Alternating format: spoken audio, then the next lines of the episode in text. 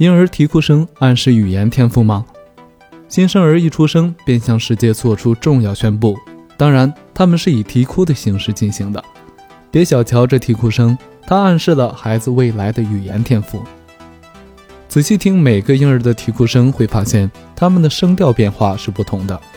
有的婴儿哭得响亮，有的婴儿哭得低沉，而有的婴儿则哭得清脆。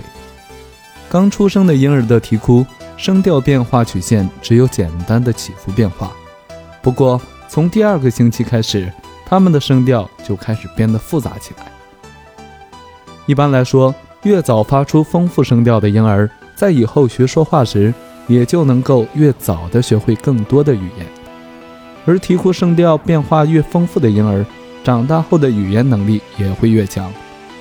那么，如果宝宝的哭声过于单调怎么办呢？别担心，可以尝试进行具有针对性的音乐方面的训练，以此来提高他们的语言能力。